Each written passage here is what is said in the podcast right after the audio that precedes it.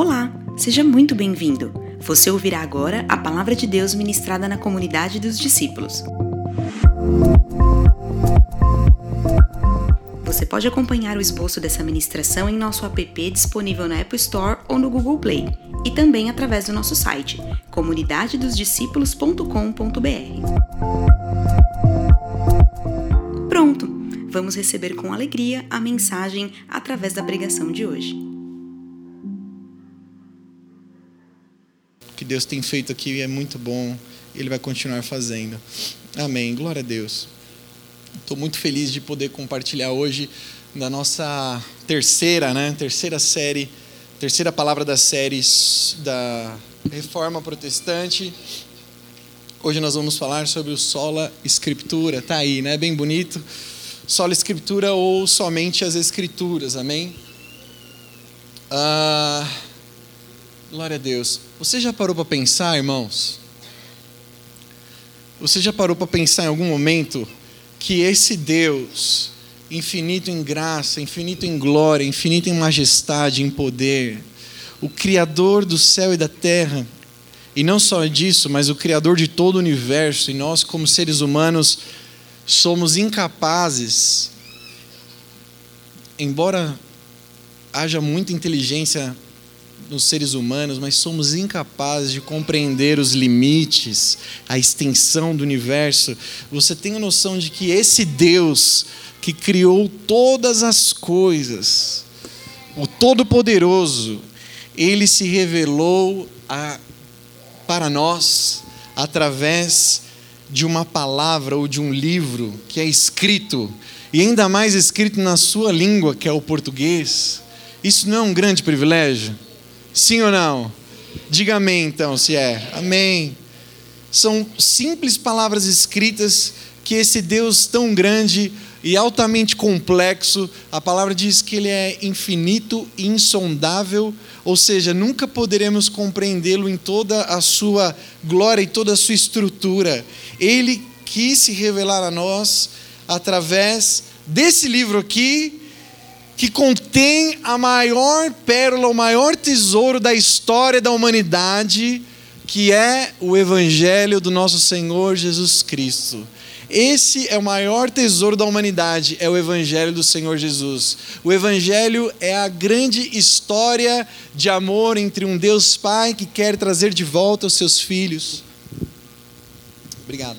Que quer trazer de volta os seus filhos para a comunhão e para isso ele envia o seu próprio filho para resgatar os perdidos. Esse é o Evangelho. E apenas quando ouvimos o Evangelho, temos a fé necessária para a salvação das nossas almas. É só quando ouvimos o Evangelho. E onde está o Evangelho? Está na palavra de Deus, na Bíblia. Amém? Diga, o Evangelho está na Bíblia.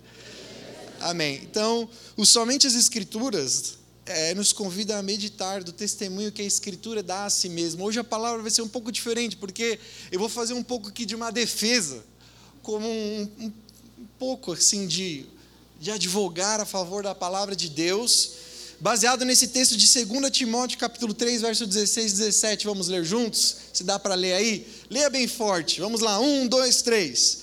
Toda a Escritura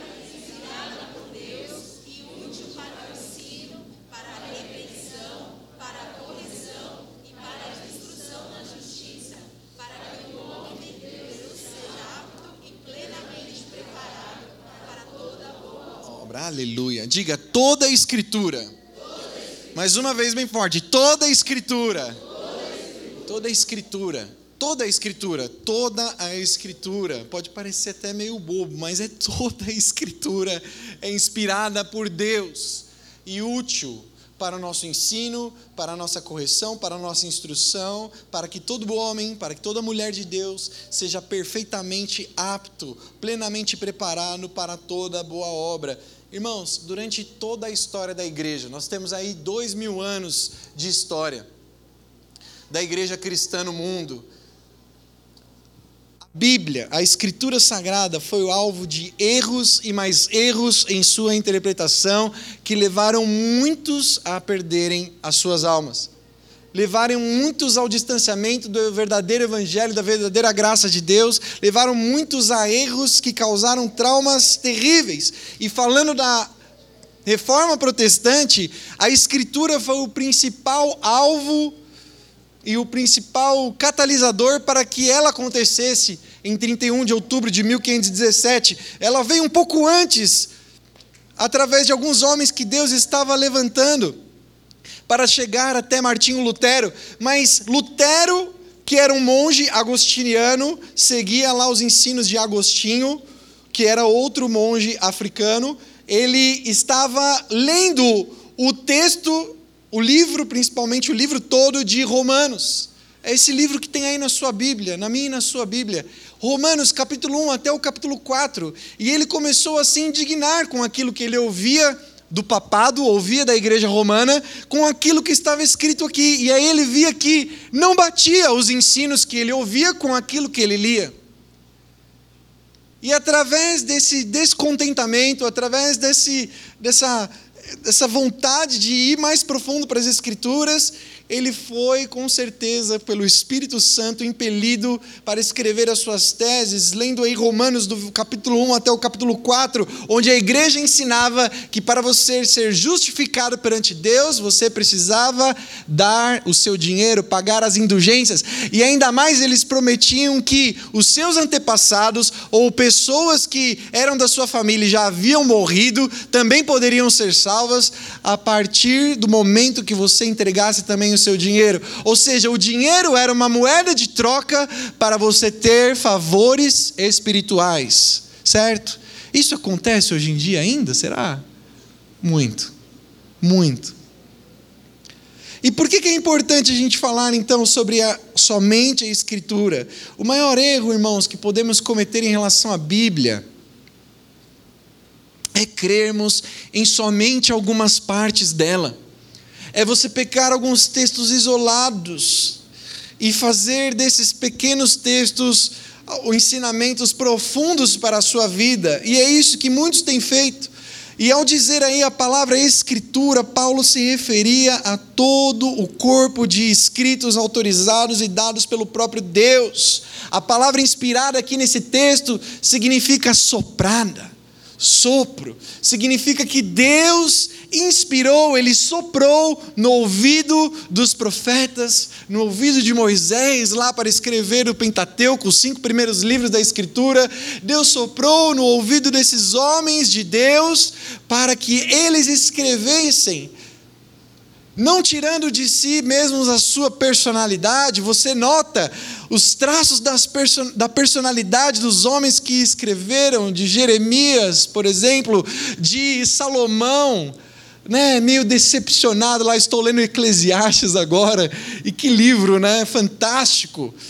Tudo é vaidade, tudo é correr atrás do vento, princípios poderosos, inspirados por Deus, mas você vê ali que tem um homem experiente, um homem chegando ao final da sua vida já calejado. Então, todos os homens foram inspirados por Deus. Paulo se refere ali ao Antigo Testamento como escritura divinamente inspirada por Deus. Em outra epístola, lá em 1 Timóteo 5,18, ele cita uma passagem do Pentateuco, como eu disse, Deuteronômio. Em outro trecho, ele cita os evangelhos. Paulo cita Mateus 10,10, 10, cita Lucas 10,7, para afirmar que a Escritura declara. Paulo está sempre olhando para a Escritura. Paulo, então, ele iguala todos os textos do Antigo Testamento junto com os textos do Novo Testamento, que é o que nós temos aqui, chamando todos de Escritura. E ele diz toda, de Gênesis Apocalipse, aqui ênfase minha, mas toda a Escritura é inspirada por Deus. Pedro também cita isso, citando Paulo. Vamos ler o próximo texto, que ele diz aí: o amado irmão Paulo em 2 Pedro 3,15, ele diz: O amado irmão Paulo, que escreveu segundo a sabedoria que lhe foi concedida em todas as suas cartas, na quais há pontos difíceis de entender, que os ignorantes e inconstantes distorcem, como fazem também com as demais escrituras. Então, Pedro ele está falando assim: olha, o que Paulo escreveu, ele está no mesmo nível de autoridade que Gênesis, Êxodo, Levítico, Números, Deuteronômio, Josué, até Malaquias, e é o mesmo nível de autoridade. Pedro escreve isso. Os autores do Novo Testamento deram honra ao Antigo e igualaram todos os escritos. Assim, a própria Escritura, ela defende a si mesma. A própria Escritura, ela é o texto autorizado e dado pelo próprio Deus. Vamos ler 2 Pedro 1, do 20 ao 21. Vamos ler o que Pedro escreveu aí. Antes de mais nada, leia bem forte. Saibam que nenhuma profecia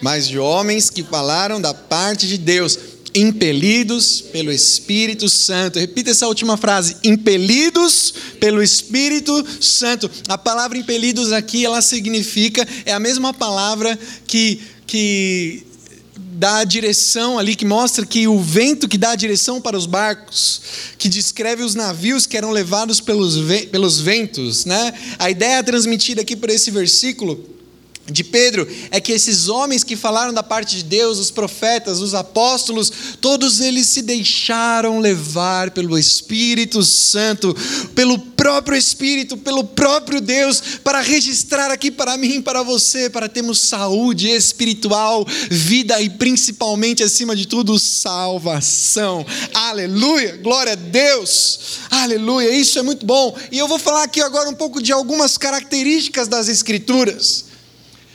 São características que os reformadores foram estudando, estudando e, e, e, fizeram esse manualzinho aqui de algumas características. Talvez você já ouviu sobre isso, mas eu quero ir com você e caminhar com você através de cada uma delas. Primeira delas é que as Escrituras possuem autoridade. As Escrituras são palavras de Deus escritas. Jesus ele responde a Satanás lá na tentação, no deserto, em Mateus capítulo 4. Jesus está lá 40 dias sem comer e ele de repente, Satanás aparece para ele, Jesus fraco no seu corpo, mas o seu espírito conectado com o Pai. Ele tinha acabado de passar pelas águas do batismo, o Espírito Santo desceu a ele como uma pomba, e ele disse: é, O Pai disse ao filho: Este é meu filho amado em quem tenho toda a minha alegria. Depois, Jesus vai ao deserto e é tentado por Satanás, e Jesus, sendo Deus, usou a palavra escrita, os textos de Deuteronômio, para derrotar Satanás, derrotar o diabo. Ele diz: Eu te darei tudo isso. Ore para que transforme essas pedras em pães. E Jesus diz: Nem só de pão viverá o homem, mas de tudo aquilo que sai da boca de Deus. Aleluia. Jesus está se referindo aos antigos escritos de Moisés lá em Deuteronômio. A palavra grafe em grego, que significa escritura, aí usada no texto base que nós lemos de 2 Timóteo 3,16, é usada 51 vezes no Novo Testamento para referir aos antigos, é, aos textos do Antigo Testamento. Ou seja, 51 vezes a palavra escritura é usada, ou seja, olha quantas referências o Novo Testamento faz ao Antigo. Em 1 Coríntios capítulo 14, verso 37, Paulo afirma que o que ele escreve é mandamento do Senhor. E o texto que nós lemos aqui, todos os domingos de ceia, 1 Coríntios capítulo 11, ele começa dizendo: Porque eu recebi do Senhor o que também vos ensinei. O próprio apóstolo Paulo, que não tinha caminhado com Jesus, descreve que o próprio Cristo apareceu a ele. E, recebe, e deu a ele as instruções para a ceia do Senhor, a qual repetimos aqui, mês após mês, ou dia após dia, se você faz lá na sua casa. Glória a Deus.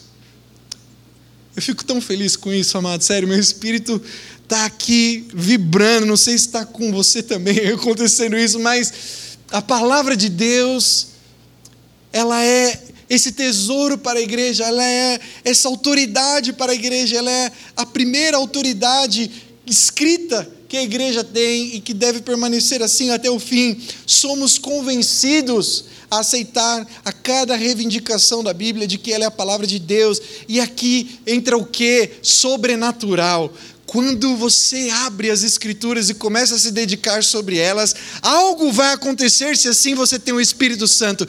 Ele vai começar, o próprio autor, aquele que soprou, ele vai começar a soprar também no seu ouvido, dizendo que isso daqui é a total autoridade de Deus, e Ele vai começar a convencer você e vai testificar de que o que está aqui tem autoridade para mudar e transformar a sua vida. O próprio Espírito que inspirou esses homens vai começar a trazer vida, e parece que os textos vão saltar aos seus olhos, e você vai se alimentar deles, e uma transformação vai começar a acontecer. Em uma passagem paralela, falando sobre isso em João capítulo 10, 27, Jesus diz: As minhas ovelhas ouvem a minha voz e elas me seguem. À medida que nós lemos a Escritura, o Senhor Jesus vai falar com as ovelhas. Ele usa a sua Escritura para falar com as ovelhas. Você é ovelha do Senhor Jesus. Então, ele já usou a palavra para falar com você, para guiar você. Olha esse texto de 1 Coríntios, capítulo 2, Vamos ler juntos, 1 Coríntios capítulo 2 é o próximo, acredito. Está aí, 1 Coríntios 2. Diz assim, vou ler aqui: Nós, porém, não recebemos o Espírito do mundo, mas o Espírito procedente de Deus, para que entendamos as coisas que Deus nos tem dado gratuitamente. Delas também falamos, não com palavras ensinadas pela sabedoria humana, mas com palavras ensinadas pelo Espírito, interpretando verdades espirituais para os que são espirituais. A palavra de Deus é loucura para os que não creem. Ela é loucura para aqueles que não têm o Espírito Santo, não têm a Jesus como Salvador das suas vidas. Mas ela é alimento e sabedoria para todos aqueles que tiveram uma experiência com Jesus Cristo o próximo, o primeiro deles então é a autoridade. O próximo, as escrituras são inerrantes. Esse termo foi cunhado lá atrás, na reforma. Inerrante significa que a Bíblia é totalmente livre de erros, ela não contém erros. A Bíblia não afirma nada contrário aos fatos, ela sempre diz a verdade a respeito de tudo que ela trata. A Bíblia pode não tratar de todas as coisas, a Bíblia pode não ter todas as, as observações sobre o universo que nós observamos, sobre ciência, sobre as coisas que os homens tentam distorcê-la, falando, não, o universo, a terra, não foi criado em seis dias. Você acha que Moisés estava preocupado com isso? Você acha que Deus estava realmente preocupado em trazer ali as especificações científicas para que os homens crescem na ciência simplesmente? Mas não crescem que na verdade Deus estava falando para Moisés ali: olha, eu amo tanto vocês que eu estou criando um lar, um lar, um lar precioso, um jardim, para que vocês habitem, para que vocês se multipliquem, para que vocês tenham comunhão comigo. O intuito não é mostrar a ciência. E a ciência ela é linda porque ela comprova coisas maravilhosas que aprendemos nas escrituras também. Jamais devemos desmerecer ela, mas o que a Escritura diz não é para que possamos ficar simplesmente mais inteligentes ou possamos provar por A mais B que aquilo é verdade, que isso é verdade, é, em relação a, a, a, números, à ciência. Não, a Bíblia ela é sem erros e ela leva em conta aquilo que os observadores que estavam nas histórias viram. Por exemplo, o exemplo clássico aqui, quando Josué estava lutando lá com o exército e a Bíblia diz que o sol parou, não é verdade? Não fala lá? Josué orou e o sol parou. Tinha até uma música que a gente cantava, né? Elias orou e o fogo desceu, Josué. Depois os pastores vêm aqui cantar ao final do culto essa música. E é linda demais. Então, o que acontece? Pelo observador Josué, que não tinha estudado ainda, Galileu não tinha vindo, ah, esses homens aí viriam depois. Pelos olhos dos observadores, o sol é que vai de um lado para o outro, certo? Lá no meu apartamento eu vejo, ele nasce em Mauá e vai lá para a zona oeste de São Paulo. Do meu apartamento eu vejo tanto Mauá quanto São Paulo. E eu vejo o sol fazendo todo o caminho. Então parece que o sol é que realmente gira. Mas depois a gente descobriu o quê? Que a Terra que gira em torno do sol, não é verdade? Mas aqui Deus levou em conta que o observador. O observador. Então tome cuidado com essas falácias para desmerecer a palavra de Deus. Toda a escritura é inspirada por Deus e não vai cometer nenhum erro. Se você acredita no texto de 2 Timóteo capítulo 3 que nós lemos, se ela é inspirada, toda ela é inspirada por Deus, ela é livre de erros. E se rejeitarmos essa inerrância das escrituras e questionarmos, vamos morrer espiritualmente. Terceiro, as escrituras são claras. Nem toda parte das escrituras podem ser compreendidas com facilidade. A gente sabe disso, que tem trechos que são mais difíceis, dá uma preguiça, fala, não, isso aqui é muito difícil. Porém, Deus queria que todo o seu povo conhecesse e fosse capaz de conversar sobre a palavra. Em, segundo, em Deuteronômio, verso, capítulo 6, versos 6 e 7, diz assim: que todas essas palavras que hoje lhes ordeno estejam no seu coração. Ensine-as com persistência a seus filhos. Converse sobre elas enquanto estiver sentado em casa, quando estiver andando pelo caminho, quando se deitar e quando se levantar. A preocupação de Deus em que os homens e as mulheres ouvissem a palavra dada a Moisés, mas também replicassem a ela para os seus filhos. A própria Escritura diz que ela é a fonte de sabedoria. Ninguém deve deixar de ler a sua Bíblia por se considerar muito ignorante. Ah, mas eu não completei o ensino fundamental, eu não completei o ensino médio. Não, se dedique a ler as Escrituras, ler e ler, e elas vão passar como água perante a sua mente e vão te dar instruções e sabedoria. Vamos ler aí. Eu coloquei o Salmo 119, que é o salmo que mais fala das Escrituras. Dois textos do Salmo 119. Diz aí, vamos ler. A explicação das tuas palavras. E o próximo, eu. Tuas justas ordenanças. Dizer que as Escrituras são claras, irmãos, é dizer que todos podem compreendê-la. Ela está acessível para ser compreendida por todos. É claro que para compreender alguns assuntos mais difíceis a gente vai precisar de alguma ajuda. É, os estudiosos, os teólogos usam de algumas ferramentas, como a hermenêutica, que é o estudo dos métodos aí para interpretação. Você já deve ter ouvido falar. Da exegese, que é esse processo de, de interpretar um texto específico da Escritura. Mas mesmo assim, acreditamos que a própria Escritura é aquela que nos ajuda a interpretar a própria Escritura. Paul Washer, uma vez, quando eu era é, adolescente, assim, eu estava meu coração fervilhando pelas escrituras, eu vi um vídeo dele e ele falava isso. Ele falava assim: quando nós lemos a escritura, simplesmente alguns trechos separados, muitas perguntas vêm à nossa mente. Mas se você ler de Gênesis a Apocalipse e começar a anotar as suas dúvidas num caderno, quando chegar, começando lá em Gênesis e chegando até Apocalipse, é possível, é plenamente possível que ao chegar ao final da sua jornada, a maior parte das perguntas estarão respondidas. Vamos ver o que disse aí João Calvino. Ele disse, o reformador João Calvino, a escritura deve ser interpretada pela escritura e não pela tradição lutando contra o quê? Contra a igreja católica romana que impunha as tradições para que as pessoas seguissem no mesmo nível que a escritura sagrada. Por isso, irmãos, é muito importante que os cristãos jamais abandonem aos especialistas acadêmicos, jamais abandonem a outras pessoas o desejo e o dever, na verdade, de se dedicar às escrituras sagradas, estudando diariamente por conta própria. Você não pode abandonar a sua tarefa de leitura da Bíblia para mim, para o pastor, para qualquer outro líder, para qualquer outro irmão. Você, cada crente em Jesus, deve se dedicar a ler. E Paulo, em Atos capítulo 17, verso 11, ele elogia os bereanos. O que, que ele diz aí? Paulo dizendo: os bereanos eram mais nobres do que os tessalonicenses, pois receberam a mensagem com grande interesse, examinando todos os dias as Escrituras para ver. Vamos repetir essa frase final? Para ver se tudo era assim mesmo. Será que você tem essa curiosidade quando as pessoas falam para você da Bíblia? Será que você vai lá conferir para ver se tudo é assim mesmo?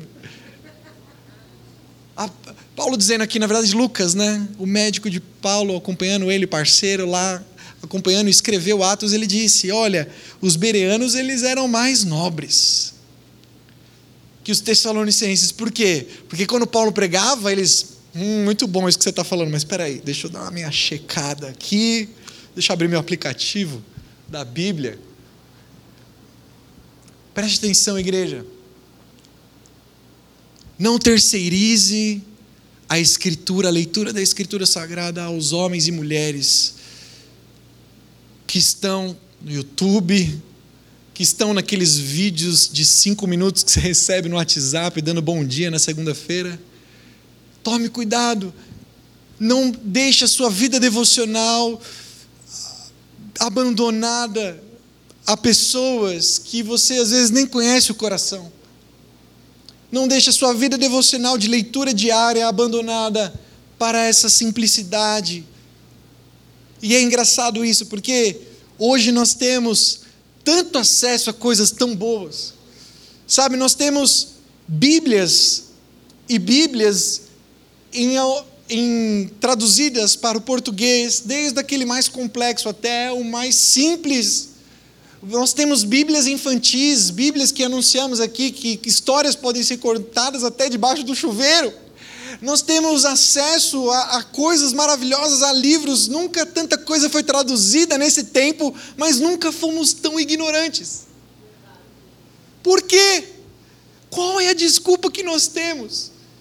Há 50 anos atrás, na época que os meus pais, não tanto, né, se converteram, mas há 50 anos atrás, quantas traduções da Bíblia nós tínhamos? Uma, duas no máximo. E aí você lia aquelas coisas e lia palavras como concupiscências, o que, que é isso? Não sei, precisava de um dicionário. Hoje não temos mais esse problema. A palavra de Deus, temos ali na nossa livraria três, quatro, cinco traduções diferentes, para que você possa se dedicar, mas nunca fomos tão ignorantes. Ao invés de falarmos de temas complexos, de temas maravilhosos da salvação, da eternidade, do céu, da glória, falarmos do propósito de Deus, eu vejo esses homens aí fazendo é, caixinhas de perguntas. Quais são as perguntas que vocês têm para fazer? Ah, é pecado tatuagem? Ah, é pecado é, sexo antes do casamento? É sempre as mesmas coisas. Somos rasos. As mesmas dúvidas permeiam nossas mentes há 30, 50 anos atrás, porque não nos dedicamos a estudar o que a palavra diz que devemos fazer todos os dias. Todos os dias é o pão diário, é a necessidade que temos de nos alimentarmos. Próximo, as escrituras são suficientes. Suficiência significa que a Bíblia contém todas as palavras divinas que Deus quis dar ao povo em cada estágio da história. Sabe, as escrituras podem não ter as informações de todos os assuntos, como eu já disse, mas elas contêm tudo o que precisamos nas questões espirituais da alma, do nosso íntimo, do nosso ser, falando sobre propósito de vida existencial. Somente na escritura devemos procurar as palavras de Deus para nós. Sabe, as sagradas letras podem nos tornar sábios para a salvação e para a fé. Olha o que Paulo diz aí na carta que ele escreveu ao seu discípulo. O texto antes que nós lemos, 2 Timóteo 3, agora o 15. Olha só, que lindo isso. Me identifiquei muito com isso aqui. Porque desde criança, vamos lá, vamos ler juntos. Um, dois, três. Porque desde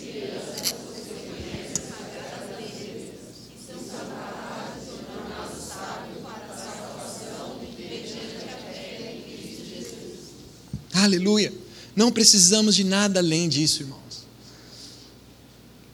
Para sermos perfeitamente conectados com Deus através do seu filho Jesus, entendermos o nosso propósito, por que nascemos, por que estamos aqui, para onde vamos. Os principais as principais os principais problemas do ser humano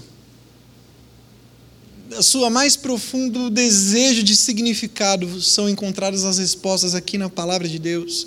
Nenhuma revelação moderna se equipara em autoridade com a palavra de Deus e a prática frequente de leitura da palavra, orientação da palavra de Deus, resultará num desejo de encontrar respostas precisas para as suas dúvidas e para os seus problemas. E por último, as Escrituras são necessárias. Sem elas, jamais eu e você chegaremos à grande revelação e à compreensão do Evangelho. Os reformadores destacaram bastante a afirmação de Romanos 10, 17, que o Eduardo pregou aqui no domingo passado, que a fé vem pelo ouvir e ouvir a palavra de Deus. Nada mais e nada menos que isso. Ouvir a palavra de Deus, ouvir a palavra de Deus. Martinho Lutero escreve, coloquei essa frase aí, o próximo, aí. Se você perguntar a um cristão qual é a sua tarefa e por que ele é digno do nome cristão, não pode haver nenhuma outra resposta senão que ele ouve a palavra de Deus, isto é, a fé. Os ouvidos são os únicos órgãos do cristão. Aleluia. São os mais importantes, o mais importante. A Escritura, irmãos, assim, ela é central para o povo de Deus. Ela é o fundamento da igreja cristã. E para encerrar, eu quero falar sobre o centro das Escrituras, sobre o que elas falam, então, qual que é o seu grande tema? Acredito que você sabe a resposta. Devemos lembrar sempre que este livro aqui, que contém os 66 livros, na verdade, esse conjunto de livros, que contém os 66 livros que compõem as Sagradas Escrituras, ou a Bíblia Sagrada, nele contém a história mais preciosa que eu disse para você, e é lembrarmos de que é Cristo o tema principal e exclusivo e central para interpretarmos as Sagradas Escrituras. O Evangelho é assim definido pelo apóstolo Paulo em suas cartas. Vamos ler 1 Coríntios 15, 3 e 4. Pois o que primeiramente, vamos ler juntos, pois o que primeiramente lhes transmiti foi o que recebi, que Cristo morreu pelos nossos pecados, segundo foi sepultado e ressuscitou ao terceiro dia, segundo as Escrituras. O Evangelho é o próprio Jesus Cristo, a graça de Deus é o próprio Jesus Cristo, e ele se revela através das Escrituras. Se não fossem as Escrituras, eu e você jamais teríamos ouvido uma palavra ministrada ao nosso coração, através de um pregador da palavra, através de um amigo ou uma amiga que falou sobre Jesus por nós, para nós, e assim gerou fé no nosso coração. E a Bíblia, o Evangelho, trata sobre Jesus Cristo ele é a boa nova, Ele é a boa notícia que vem para nos tirar da lama do pecado, nos resgatar de volta a uma vida com propósito e significado, e para aqueles que são salvos, recebem um acesso à eternidade com o Pai, a salvação e o perdão dos seus pecados, uma vida eterna com Ele e toda a herança, tudo aquilo que Jesus conquistou na cruz por nós, sabe? Essa alegria indizível no meio dessa, dessa corrupção que nos cerca, sabe? A vontade de termos e participarmos de uma família cristã, o batismo nas águas e a ceia do Senhor, que nos faz lembrar da comunhão que temos com Ele a cada mês. Isso é o privilégio que as Escrituras nos trazem através do Evangelho, e só sabemos que estamos de fato lendo as Escrituras de maneira, sabe, certeira só sabemos que as Escrituras realmente estão surgindo ou deixando um significado em nossas vidas quando encontramos o nosso Salvador em cada uma das suas páginas, falando conosco, se revelando até nós. E Jesus, acredite, Ele está presente de Gênesis a Apocalipse. Lá no Gênesis, Ele é a árvore da vida. E termina Apocalipse com a árvore da vida, e nós todos vamos comer dele lá. Uh, aleluia! Em Gênesis capítulo 3,15, Jesus Cristo já foi profetizado. Quando a mulher é amaldiçoada pelo pecado, na verdade, o diabo, né? É amaldiçoado, a serpente. Ele fala: a serpente vai ferir o calcanhar, mas ele vai esmagar a cabeça da serpente.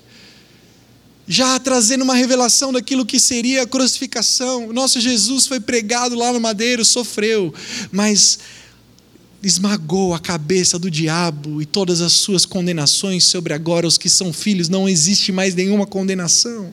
E vai chegar o dia da derrota completa de Satanás e dos seus demônios, em que eles serão jogados no lago de fogo e enxofre, e nós viveremos eternamente com Cristo. Sabe por que, que você dá aleluia? Seu coração está aí saltando de alegria, porque eu creio que para alguns é por causa da Escritura Sagrada. Nós lemos isso, está aqui. Renove a sua mente todos os dias. Sabe, não somente isso, só sabemos aí que, como eu disse, estamos lendo quando Jesus, eu já disse, está conosco, Ele está ali acompanhando conosco, e somos vendo, estamos vendo Ele em cada página da Escritura, e é assim que sabemos que estamos lendo de verdade. A Bíblia não é um livro sobre você, não é um livro sobre mim. Isso é algo que tem sido falado tanto ultimamente, e às vezes nós queremos ser, sabe, tratados pela Bíblia como como quem busca somente respostas para si. Não, agora minha vida está bem complicada, então eu vou até a Bíblia como quem busca, sabe, ajuda de, de, de um médico, como quem busca ajuda de um, de um socorrista, um enfermeiro. Mas em cada uma das suas páginas, você não vai encontrar algo sobre você, você vai encontrar algo sobre Jesus. E essa inversão de valores que o nosso adversário tem feito com que a igreja caia nesses dias. Você pode ler a Bíblia somente trazendo uma revelação especial sobre você e pegar alguns textos dela para mostrar o quanto você é você. mas ela se trata especificamente sobre Jesus e sobre o Pai, e sobre a glória de Deus, e na verdade é isso que vai alimentar e satisfazer a sua alma. Enquanto você pode ler apenas para satisfazer a si mesmo, ao ler ela completamente, diariamente, você vai buscar a glória de Deus, vai ser cheio dela e vai transbordar para outros. Isso é inevitável, temos todos o mesmo espírito, temos todos a mesma palavra, então temos todos o mesmo diagnóstico e teremos todos a mesma cura. Não adianta. Esses dias eu vi uma coisa que me deixou, me deixa meio encucado. Eu não sou um cara que fica militando por causa disso todo tempo, não. Eu tenho outras coisas para fazer do que ficar discutindo, mas eu vi aí um desses coaches, você sabe que é um coach, né? É um cara que trabalha especificamente aí com essa coisa da me ajuda, agora não sei nem a definição. É, de autoajuda, obrigado. Ele, usando o livro de Provérbios, para ler os ensinos de Salomão lá em Provérbios, do 1 até o 31, para que você fosse bem sucedido. Vai funcionar? Pode até funcionar. Mas não é para isso que a Bíblia foi escrita, a primeiro, em primeira instância. Se você se dedicar a ela e contemplá-la, com certeza, eu vou te falar, é o resultado de quem encara a glória de Deus, descobre Cristo Jesus, você vai ser próspero, abençoado. Em todas as promessas que estão aqui, elas são reais, certo? O livro de Provérbios é riquíssimo, mas não foi para te fazer próspero e rico que a Bíblia foi escrita. Não. Isso é apenas o resultado. É apenas o resultado. E é isso que estão cheios os púlpitos no Brasil, não é mesmo? Gente usando a Bíblia. Gente usando a Bíblia para manipular as pessoas.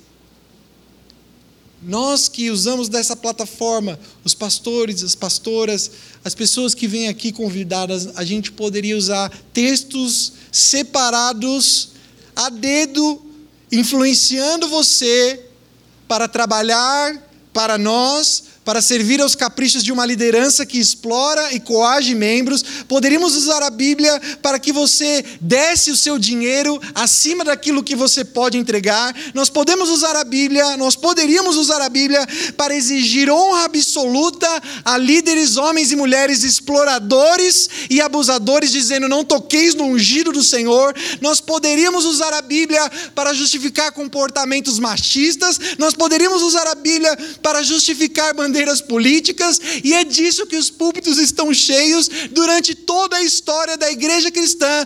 Homens, homens e mulheres que, usando da autoridade da Escritura, fazendo com que você fosse, continuasse leigo, não lesse, não conferisse, segundo Paulo aqui, Lucas, testificou dos bereanos, falando que eles eram mais excelentes. Não, homens distorceram a palavra de Deus, usaram a Bíblia para provar coisas terríveis, para separar homens e mulheres, ó, mulheres que usam aí o véu, usando um texto da Escritura, totalmente fora de contexto, sabe, como comportamentos de acepção de pessoas, ou gente que usou a Bíblia durante anos e mais anos para justificar o racismo, excluindo os nossos irmãos negros da comunhão, gente que usou a Bíblia para provocar ira, discórdia, morte e um monte de outras coisas, irmão. Não, não, não fazemos isso aqui e jamais faremos. Dê valor para a igreja que você está hoje, porque nós pregamos a Escritura toda, ela é toda inspirada se nós usarmos textos aqui aleatórios e direcionados, nós vamos escravizar você, mas essa não é a nossa intenção. Nós não queremos que você trabalhe coagido, nós não queremos que você faça as coisas coagido pela Escritura, sabe, falando você tem que fazer, senão você vai para o inferno. Nós nunca faremos isso. Nós acreditamos que ela vai libertar você. Você vai trabalhar, você vai servir, você vai se batizar, você vai se dedicar, mas por amor, porque você entende que nós pregamos ela toda, ela é inspirada toda, ela vai te trazer a liberdade total. Eu não preciso exigir você a fazer nada, eu simplesmente subo aqui, prego a escritura, o pastor Rodrigo sobe aqui, os pastores sobem, pregam a escritura de capa a capa, e nós deixamos o Espírito Santo fazer o resto, porque dele, por ele, para ele são todas as coisas. Nós não tememos se nós terminarmos a nossa jornada aqui, pastores, com 300 membros, com apenas três igrejas, subiremos e receberemos o nosso Jesus. As seguintes palavras: Bem-aventurado, servo bom e fiel. Bem-aventurado, seja bem-vindo. Essa é a nossa história como comunidade. O pastor Jonas, a pastora Marta, todos os que vieram antes, pregaram as sagradas escrituras, não para coagir, mas para te deixar livre. Seja livre, seja livre, seja livre. Pare de buscar autoajuda, pare de buscar vídeos no YouTube, leia a palavra de Deus, concentre-se no seu remédio, na sua porção diária, e você servirá por amor, você se envolverá por amor, e não, sabe, não por essa obrigatoriedade, essa coisa horrível que nós vemos, não, porque o dia que o calo apertar, você vai embora. O dia que o calo apertar, você vai falar: Nossa, eu estou escandalizado com a igreja. Deus me livre. Deus me livre. O meu compromisso é com a Bíblia, a palavra de Deus, são inspiradas pelo Espírito Santo, as profecias que são faladas aqui são inspiradas pelo Espírito e não contradizem a Escritura. Nós vivemos essa igreja e eu tenho total orgulho de fazer parte dela, porque sabe, eu estou aqui e eu vejo que ela é pregada, a Escritura é pregada, o que vivemos aqui é essa liberdade. Irmão, dê valor a isso. Dê valor a isso.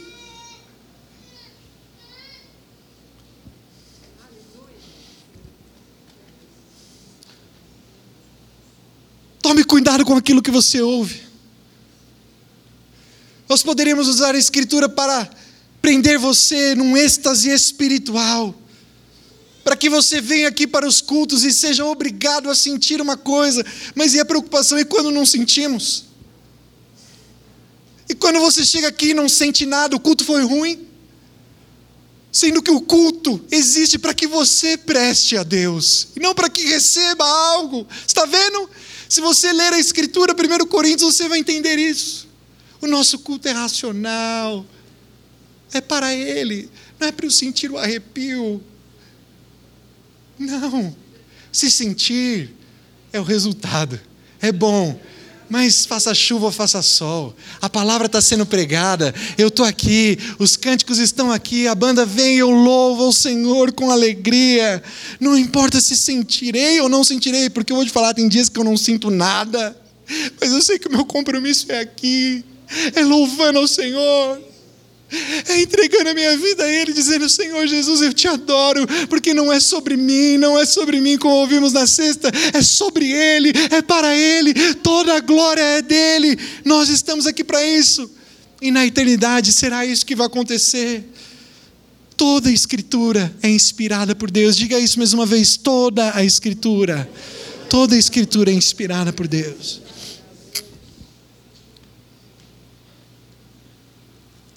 Eu estava no carro esses dias e eu gosto muito de ouvir podcasts. Eu estava ouvindo o um podcast do Rick Warren. Rick Warren, ele é um dos pastores que possui uma das maiores igrejas lá nos Estados Unidos. Saddleback é isso, né? Do Rick. Rick Warren pregando na sua igreja e ouvindo a mensagem dele. E é engraçado que eu fui ouvindo ele ao longo dos anos, o que escreveu esse livro que nós lemos no jejum, Uma Vida com Propósitos. E ele sempre tem um livro. Esses pastores né, de, de grandes igrejas, eles estão sempre escrevendo livros. E aí ele subia lá no palco, né? Eu, na verdade, só ouvia. Então ele falava: Olha, eu quero indicar para você esse livro que fala sobre fé, esse livro que eu escrevi que fala sobre perdão. E ele está sempre indicando alguma coisa. Mas é engraçado que as últimas mensagens que eu ouvi do Rick, ele estava indicando um material que ele estava vendendo nas suas igrejas, que não era mais nenhum livro, sabe o que, que era? Cartões com os textos bíblicos para as famílias colocarem na geladeira e memorizarem os versículos. Esse pastor, com tanta projeção, tanta visibilidade, está chegando ao final do seu ministério, creio que daqui a alguns anos, e está entendendo que voltar à base da palavra de Deus, lá os textos das Sagradas Escrituras, a vista mostra como Deus falou a Moisés lá no Pentateuco, que são suficientes para trazer vida e saúde espiritual para a nossa família, para a nossa igreja. Eu achei lindo isso, eu falei, uau, que homem humilde, que homem de Deus vendendo cartões coloridos para que pudéssemos memorizar a Escritura. E eu quero encerrar dando essa dica para você. Começando aí, se você começar a ler a sua Bíblia no dia 1 de janeiro, ao ler quatro capítulos por dia, somente 20 minutos, você chegará, olha que interessante, você chegará no dia 31 de outubro, dia da Reforma Protestante, lendo ela completamente. Será que é por acaso esse dia 31? Acho que não, hein? Que lindo isso. Que é o dia da reforma. Talvez se a Bíblia for um livro difícil para você ler, significa que talvez você esteja com a tradução mais difícil. Então, compre uma Bíblia numa linguagem mais atual, NVI, NVT, que é a nova versão internacional, nova versão transformadora, sabe? E não aqui você é o tiozão chato purista. Não fique simplesmente no seu celular com a escritura sagrada. Não, aqui vai uma dica preciosa para você. Compre um manuscrito mesmo, sabe? Compre um manuscrito não, o a Bíblia impressa. O manuscrito já era. Compre a Bíblia impressa lá. Grife ela, grife os textos, escreva diariamente, você vai fazendo isso, porque não dá para fazer isso muito bem no celular, acredite. Vai... E aí chega aquela mensagem no WhatsApp, vai te atrapalhar. Sério, eu não quero ser chato, não, mas faça isso. Isso aqui, quem concorda comigo nisso? Amém? Faça isso. Com quantos reais nós compramos uma Bíblia? 20 reais ali? 25? Depende da qualidade, né? Mas a qualidade não é toda, é toda a palavra de Deus. Brincando, a capa, né? Às vezes é couro, às vezes é papel. Brincadeira. Espiral. A Lari ganhou de presente uma linda esses dias com espiral, assim, ó, com espaço para escrever. Sensacional. Hoje o que não falta é Bíblia, irmão, mas falta muito conhecimento nosso. Se dedique a ela. Eu fazia até um pouco tempo atrás coleção de Bíblia, mas moro no apartamento, não dá mais para colocar. Estou doando agora. Amém. Glória a Deus. Até o final, sorteio.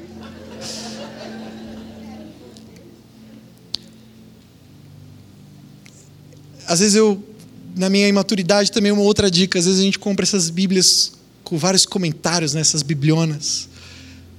E aí eu ficava mais tempo lendo comentário do que lendo a Bíblia. Isso é um outro problema também.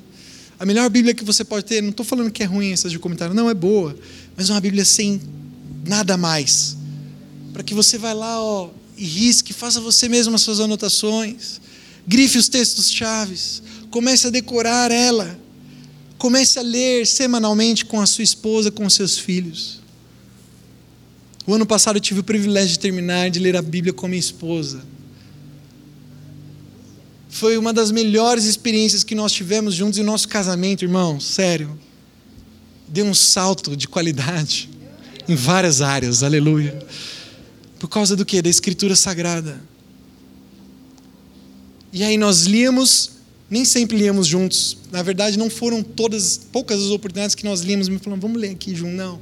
Mas ela lia, eu lia e um outro ia se cobrando, e aí nós falávamos daquilo que a Escritura estava dizendo, e daquilo que a gente estava lendo, e das dúvidas e das coisas, e foi tão bom para nós. Eu lia a Bíblia com a minha melhor amiga.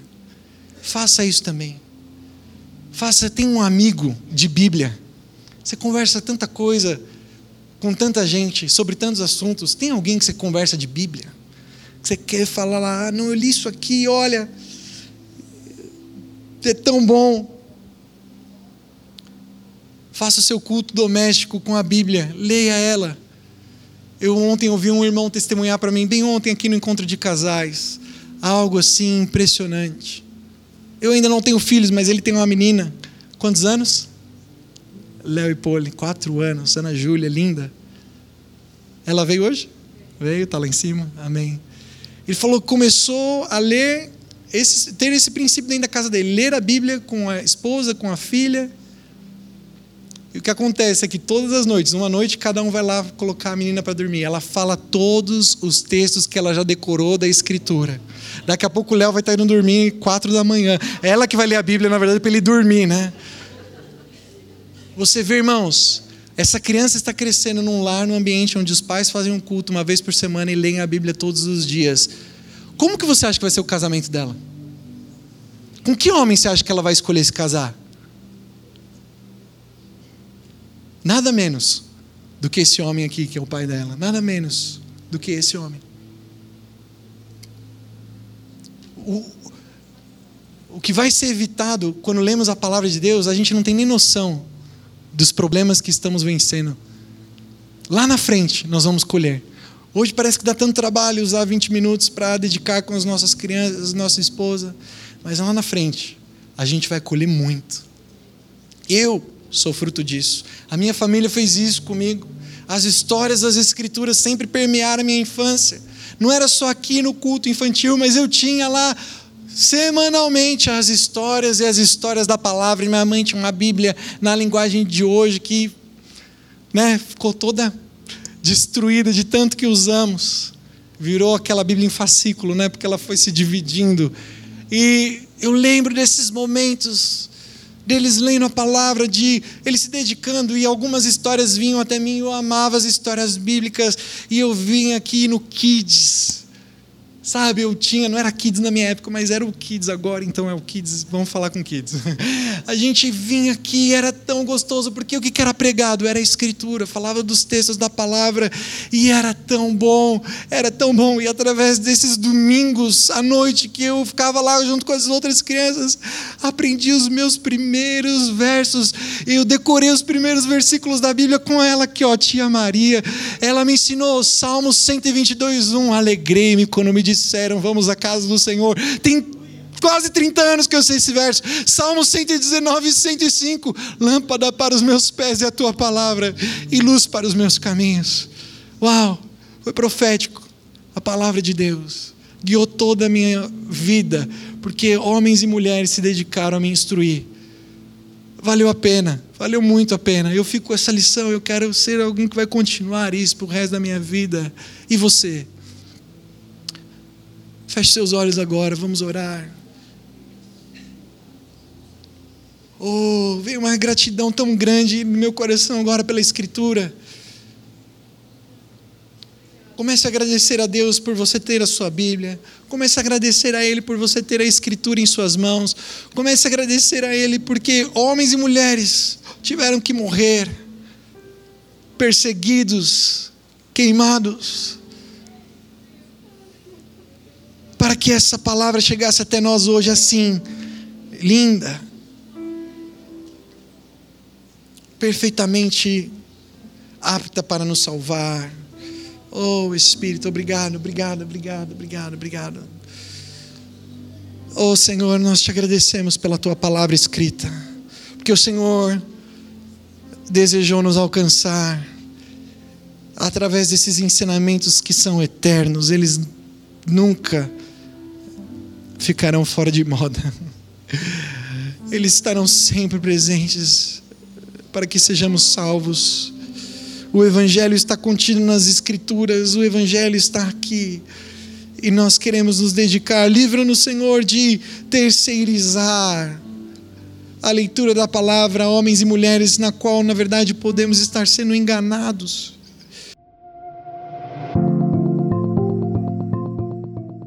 Esperamos que o Espírito Santo tenha inspirado você através dessa palavra. Siga-nos em nossas redes sociais pelo arroba Oficial. Comunidade dos Discípulos, uma família, muitos lugares. Até a próxima!